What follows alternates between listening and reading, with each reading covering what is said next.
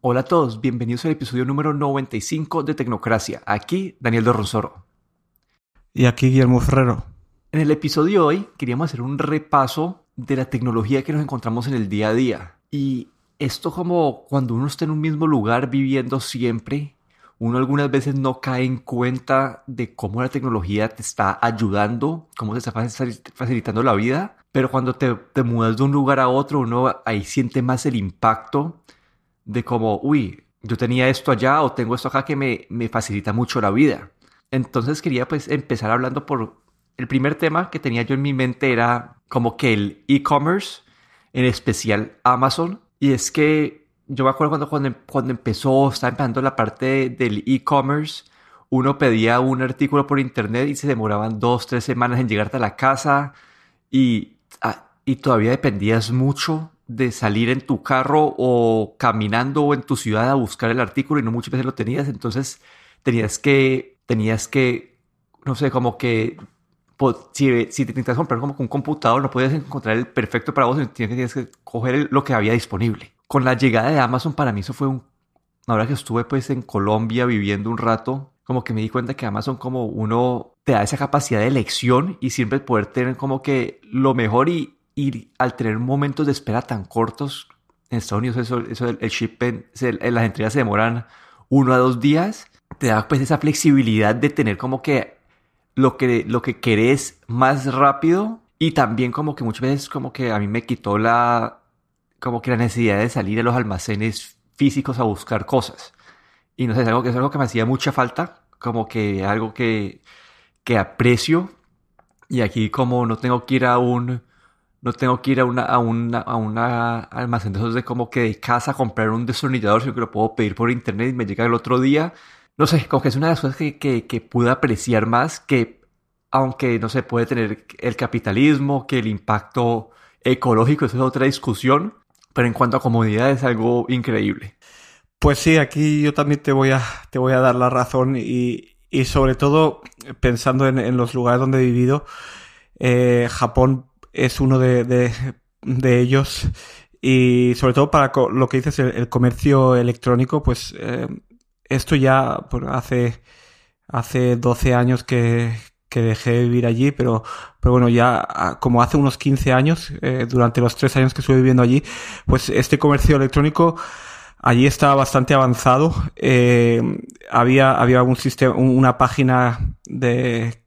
japonesa que se llama Kakaku donde puedes encontrar de cualquier producto pues el mejor precio y podías comprarlo de cualquier punto de Japón y luego tenían un, un sistema de, de entregas eh, que allí se llama Takubin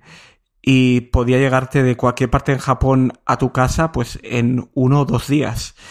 Y lo más sorprendente ya era no solo el, poder comprar electrónica, sino que poder comprar productos congelados, comida y un sistema de, de o de, o de entrega refrigerada y llegaba al día siguiente la carne congelada a tu puerta, ¿no? Era, la verdad es que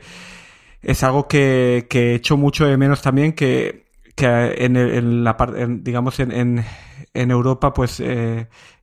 tenemos eh, Amazon también, Amazon Alemania, Amazon Reino Unido o Amazon España, también tiene el Amazon Prime con entregas muy rápidas, pero este, estos sistemas de, de entrega tan eh, que en Japón en, en, aquellos tiempos estaban ya bastante avanzados, ¿no? El poder comprar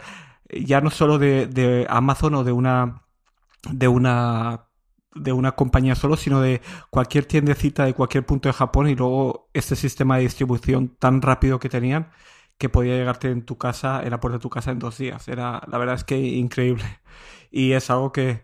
claro, hoy en día, pues, eh, sí, teniendo en cuenta también, claro, el consumo de CO2 y todo, pero,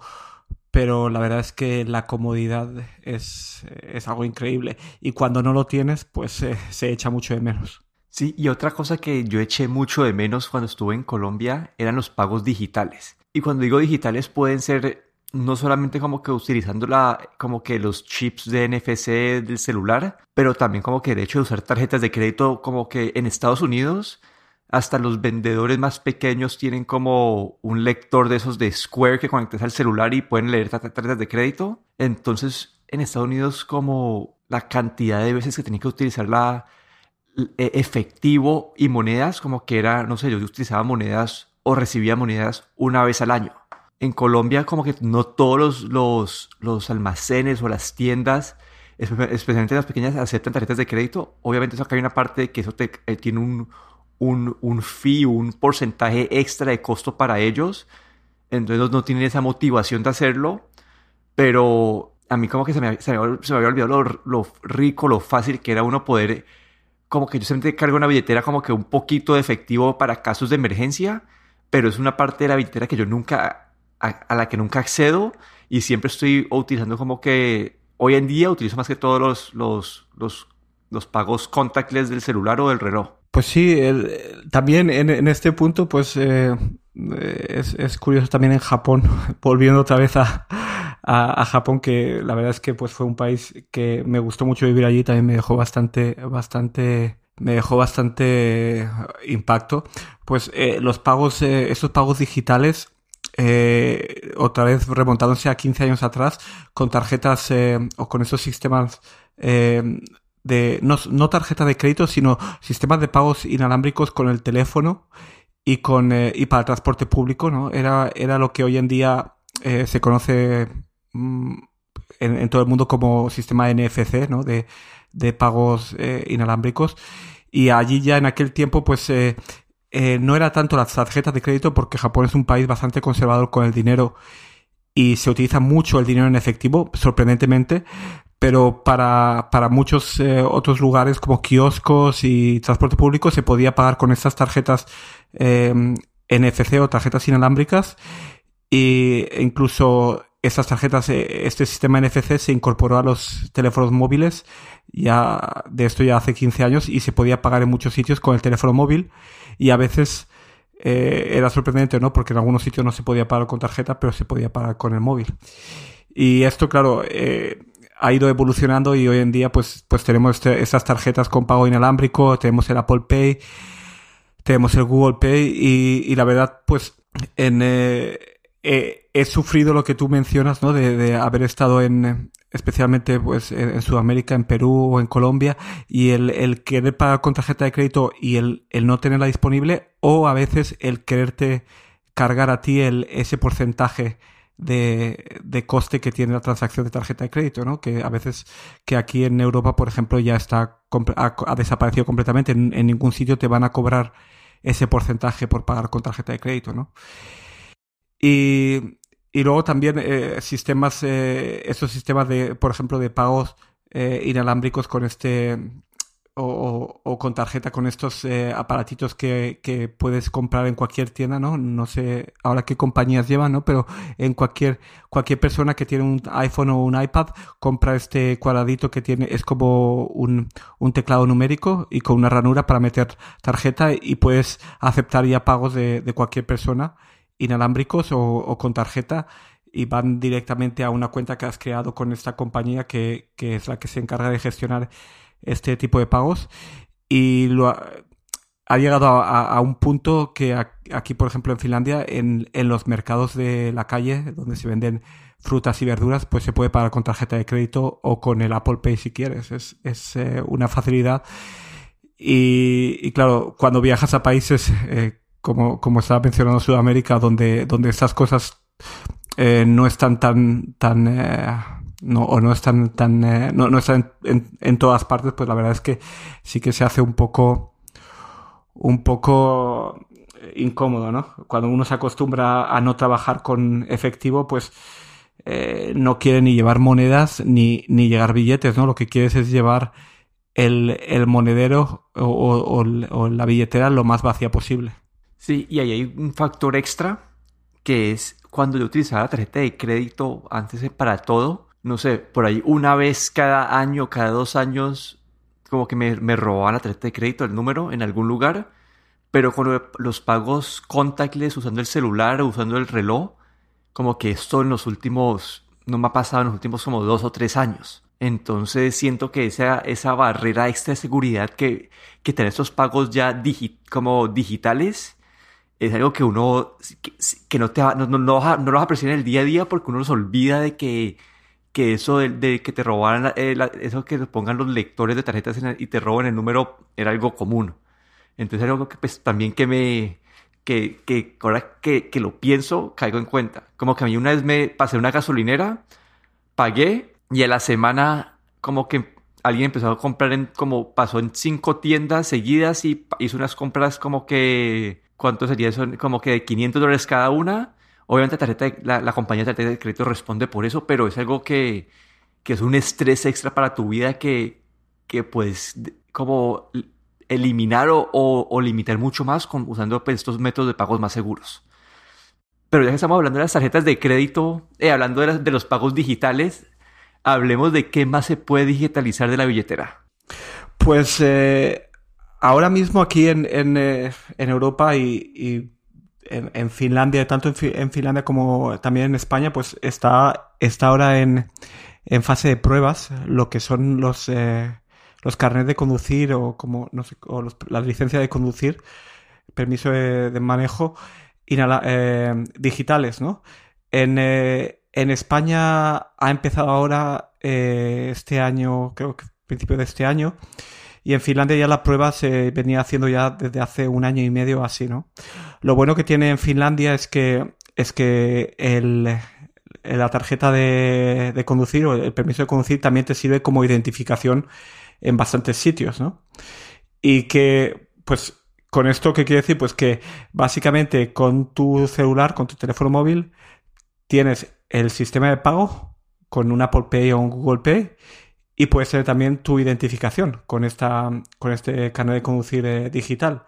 Por lo que básicamente no te hace falta coger una cartera antes de salir de casa. Y la verdad es que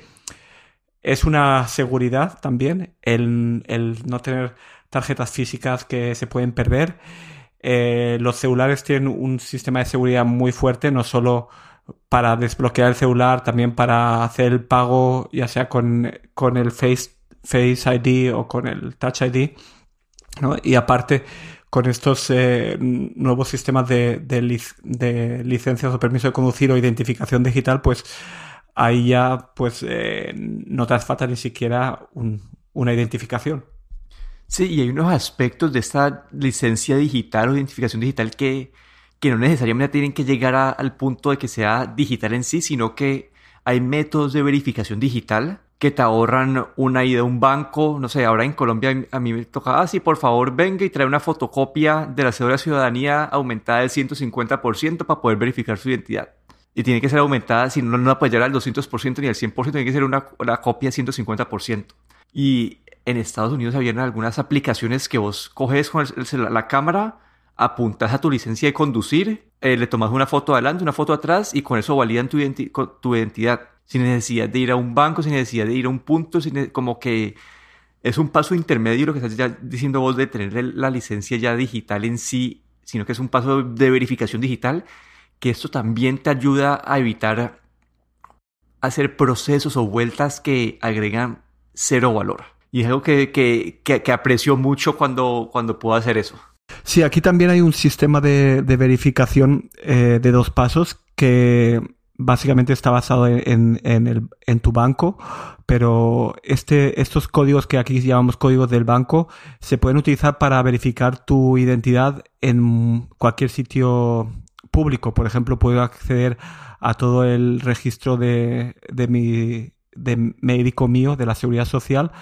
utilizando mi, mi verificación de dos pasos de, de mi banco, ¿no? Los códigos de mi banco. Y esto te, pues te, te puede dar acceso como a, a, no solo a tu banco, a todo lo que es el, sistema público de salud, eh, a muchísimos otros servicios eh, que, requieren de una verificación, ¿no? Y con este sistema que, claro, se ha, se ha ido, ha ido mejorando, ¿no? Eh, a partir de, del otoño pasado, del año pasado, pues en la Unión Europea hubo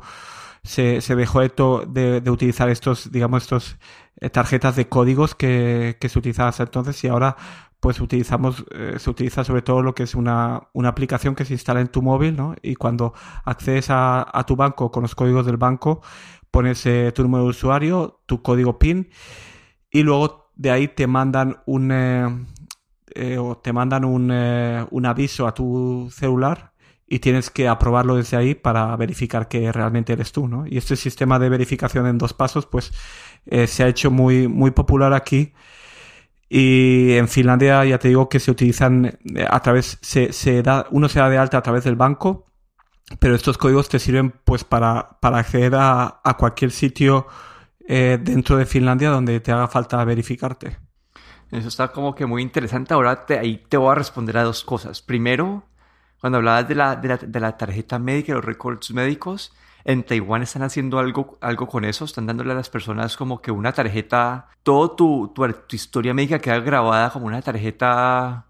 encriptada que solamente pueden, pues, pueden abrir en, en, los, en los hospitales, etcétera. Pero ¿qué permite esto? Esto permite que vos puedas cambiar de doctor fácilmente, que puedas ser atendido en diferentes partes del país fácilmente y te da más libertad el momento de eso. Porque ¿qué pasa usualmente? Como que vos vas a una cita médica y, lo, y la, primera hora de la cita es el doctor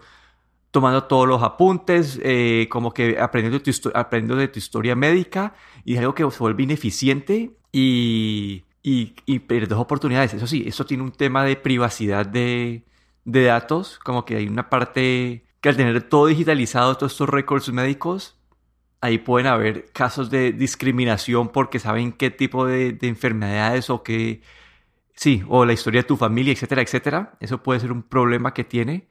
pero también tiene un lado bueno que podría llegar a ser eh, que al saber, al saber como los síntomas y, y, resoluciones de la historia de todo, tener estos datos anonimizados y poder usar como que algoritmos para saber, listo, si una persona tiene estos síntomas, es probable que tengan tal, tal, tal, tal enfermedad. Entonces hay una forma también de, de ayudar a la medicina con estos datos electrónicos eh, a, a, poder, encontrar curas más rápidas. Entonces como que además de, bueno, eso fue algo de la tarjeta, esa tarjeta de, de, de, tu, de tu file digital de, de, pues de tu historia médica, que me pareció muy interesante porque te, te, te da más flexibilidad a la hora de buscar un doctor y, es, y vuelve esos procesos más eficientes. Sí, también incluso aquí, por ejemplo, lo que son recetas de medicamentos, eh, ya hace unos años se cambió a un sistema digital en el que el médico mmm, no tiene por qué darte un papel, simplemente te hace un, una receta digital y puedes ir a cualquier farmacia del país. Eh, incluso hoy en día eh, el sistema está conectado con Estonia, también puedes utilizar ese sistema de recetas digitales en Estonia, aunque vivas en Finlandia. Y puedes, eh, con tu número de la seguridad social, tu tarjeta de la seguridad social, pues pueden eh, dispensarte el medicamento que el médico te ha prescrito sin necesidad de ningún papel físico ni ningún firmado por el médico ni nada. Que hace, hace que sea todo más eficiente. Y ahí sí que la idea esta que me está, que estabas contando de Corea, pues la veo bastante interesante porque aquí, por ejemplo, cuando vas al, al, a un médico privado, pues eh, tienes que firmar con un permiso para que puedan ver tus datos eh, generales que tiene la seguridad social, pero no pueden ver todo tu registro médico. Y eso de llevarlo en una tarjeta, pues la verdad es que sería bastante interesante. Sí, y el otro punto que habías dicho de, que en Europa o en Finlandia los bancos actúan como este, este ente de verificación. Hay unas, una, como que algo de la tecnología del blockchain que eso todavía no, no, no, está bien, no está bien implementado, pero uno de, los, de las cosas que quieren poder llegar a hacer con el blockchain es justamente esto de, de, verificación de identidad. Y es que vos cuando, no sé, cuando adquiras tu, tu dispositivo, cuando, cuando, no sé, cuando abras tu cuenta de banco, cuando abras tu cuenta de celular, si esta primera entidad que te ingresa en el sistema del blockchain verifica tus datos, ya como que quedas como un usuario registrado y verificado y a partir de ahí puedes hacer operaciones seguras y se va a mantener en, este, en esta bitácora digital del blockchain y vas a poder como utilizar eso como una identificación para todo y va a estar comprobada que esta persona que esta persona ya pues no, si, si la primera entidad verificó bien de en adelante tu identidad puede ser verificada en cualquier en cualquier lugar de una forma automática y, y segura entonces no sé es algo que es una, es una extensión de la tecnología actual que, que en algún momento podemos llegar a empezar a ver más, a, más y más en el día a día. Pero creo que de, de mi punto, como que yo, yo, de mi punto esas eran las ideas que yo tenía como que esas partes tecnológicas que me impactan el día a día, pero creo que vos has vivido un poquito más algunas otras mejoras y quería pues que las mencionaras. No sé cuál, qué más querías a qué, a qué tema quería seguir. Pues, eh, pues hablando, a, lo mejor hablando un poco así de las cosas eh, inalámbricas, quería, o, de los pagos inalámbricos y del sistema, sistemas NFC, pues quería mencionar también que, mm, en Suecia, nuestro país vecino, pues eh, están empezando también a, hacer este tipo de pruebas de insertarte básicamente un, chip inalámbrico en la mano y poder utilizar mediante este, este chip eh, con sistema NFC inalámbrico, pues puede utilizar esto eh, sobre todo para, por ejemplo, trabajos para poder utilizar eh, como en vez de tener que hacer con una tarjeta para poder abrir una puerta o poder o tener que o para poder registrarte cuando entras y cuando sales de trabajo pues tener este chip en, en la mano. Se inserta básicamente en la base del pulgar y se puede utilizar pues ahora se está utilizando para, pues sobre todo para cosas del trabajo, pero, pero se puede, si, si esto se implantase, podría generalizarse y podría utilizarse ese sistema NFC pues para todo lo que utilizamos hoy en día eh, como sistema de pagos, eh, para acceder a, a, edificios, para identificarte, para, pues para un montón de cosas, ¿no? Y esto, aunque parezca un poquillo digamos, de, de ciencia ficción, pero no, es algo que, que se está ya utilizando. Eh, es un, como unas pruebas de unas... hay algunos, algunos miles de personas en, en, Suecia,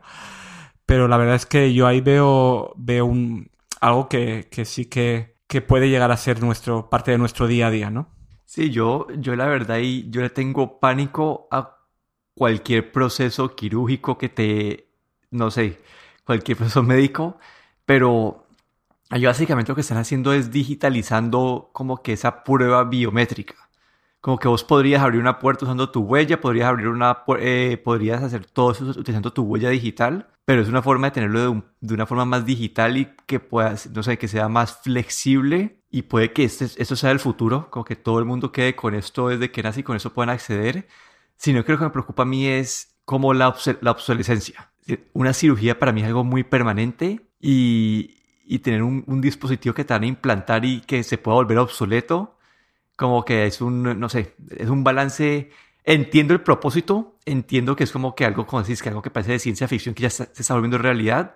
pero me pone a mí a dudar mucho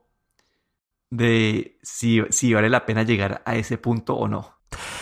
Eh, oh, claro, si, si te doy mi opinión, pues yo veo, por ejemplo, que los sistemas estos de pagos inalámbricos de NFC, pues en, en eh, que en Japón ya empezaron hace unos más de 15 años, pues eh,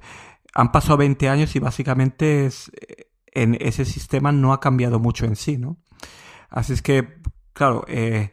pueden salir cosas nuevas, pero este tipo de, operación no, esto que se inserta en, en la base de pulgar se inyecta con, con una... No es ni operación, básicamente es como un pinchazo en, en, el, em, en la base del pulgar. Es una zona también que hay pocas terminaciones nerviosas que básicamente no te va a molestar. Y, y es algo, creo que no recuerdo muy bien si es como un milímetro o medio milímetro de grosor, que, es, que no es algo digamos que sería difícil de, de extraer otra vez, ¿no? Entonces, pues, quién sabe, a lo mejor también uno podría podría hacerse un cortecito, sacárselo y ponerse uno nuevo, ¿no? Pero, pero claro, si una vez empiezas a, a cosas ya más, más invasivas, pues cada vez se haría más difícil el, poder actualizarlas. Sí, así no suena tan, no suena tan, eh, tan grave cuando decís que es como con una, es así de pequeño y una,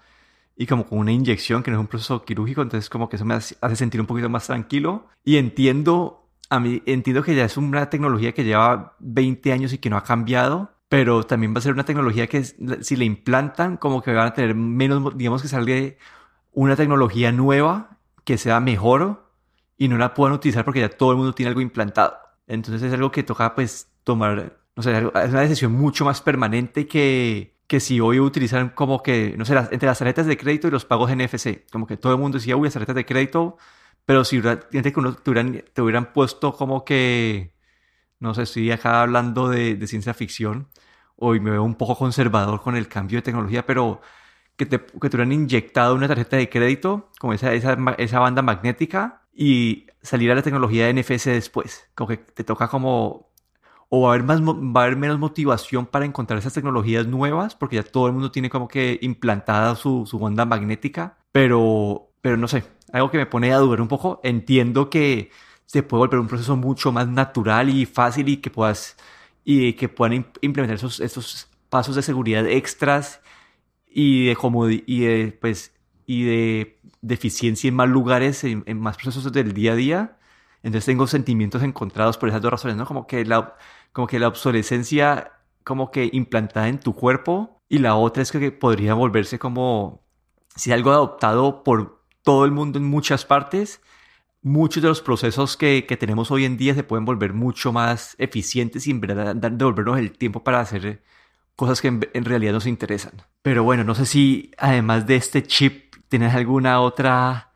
tecnología que, que te hace falta que, que valoras mucho. Pues eh, algo que me haga falta como tecnológico, algo que he hecho mucho de menos en Japón,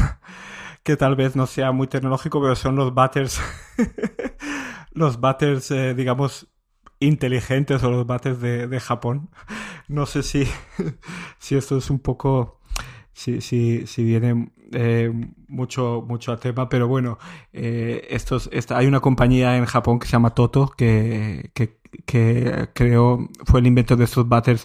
eh, que tienen eh, eh, básicamente tienen una vez te sientas y tienen un mando, un control y tienen em, tienen música, tienen agua para limpiarte como si fuese un bidet, tienen secador para secarte. Es algo como digamos es es muy muy cómodo es, suena un poco raro, ¿no? Pero, pero una vez lo has utilizado y, te has acostumbrado a ello en viviendo en Japón, pues eh, fue un, una vuelta atrás, ¿no? El volver a Europa, donde, donde estos, estos tipos de bates no están muy implantados, o bueno, apenas se ven. Y en Japón es increíble que esto está, pues, ese tipo de bates están en casi todas partes, en casas, en sitios públicos, en centros comerciales, en, en casi todas partes, ¿no? Esto es algo, era, es como una nota, pero bueno, es algo, algo, algo de tecnología, otro tipo de tecnología del día a día, muy del día a día, y que la verdad se echa bastante de menos de Japón y que, y que no, ha llegado, no se ha llegado a imponer en, otros países. Pero bueno, eh, no, pues ya también había escuchado esto y solo lo he visto pues en eso, esta, esta parte, eso es algo cultural que sale en las películas y todo, que uno ve que pues, la gente va a esos, estos que uno se encuentra, con esos inodoros y quedan confundidos en la película. Y he escuchado pues de, de historias como que gente que va a Japón y que dicen que es la mejor experiencia, que fueron y en un centro comercial lo tenían y, y que no lo podían creer. Y ahora en Estados Unidos ya pues, por Kickstarter y, y partes así, ya han empezado a salir adaptadores como para, para que vos puedas cambiar la tapa del inodoro y que esta se vuelva más inteligente no es el sistema completo como el de Japón, pero es un, un paso intermedio y, y, no sé, como que siento que es un proceso de empezar a, adaptar como que ese sistema y todo el mundo que lo ha vivido, pues, me, como que dice lo mismo que vos, como es algo que, que, cambia vidas y, y, que es algo que no, no, no, se entiende porque en, otros, en otras partes del mundo no se ha adaptado,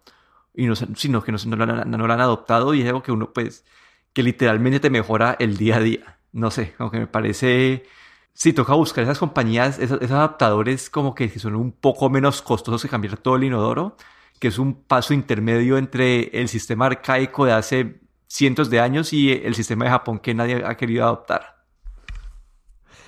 Sí, yo espero que alguna vez, algún día esto llegue a todo el mundo, porque la verdad es que como, como has comentado y, y como lo he vivido, pues es algo que del día a día que, que la verdad es que te cambia, te cambia el día a día. y también cambia bastante el consumo de papel de váter. y bueno, que, tal vez cambiando un poco así el tema ya para no, no, no entrar demasiado en, ese tema, también quería mencionar, por ejemplo, algo que, que aquí en Finlandia eh, he visto bastante y que, y que en otros países pues a veces no, no, no encuentras es eh, los servicios que, que se dan a través de las bibliotecas públicas en, en Finlandia. Eh, aquí en, en, Finlandia es, un país donde la educación y, la cultura pues se le da mucha importancia. Creo que en, muchos, en muchos lugares se ha oído hablar de la educación finlandesa, ¿no? Que es de, de las mejores que hay. Y las bibliotecas pues son... Eh, tengo que decir que son una pasada. Eh, casi todas las bibliotecas públicas tienen impresoras de 3D donde, que puedes utilizar eh, con, un, con un pequeño pago. Puedes imprimir tus cosas en 3D.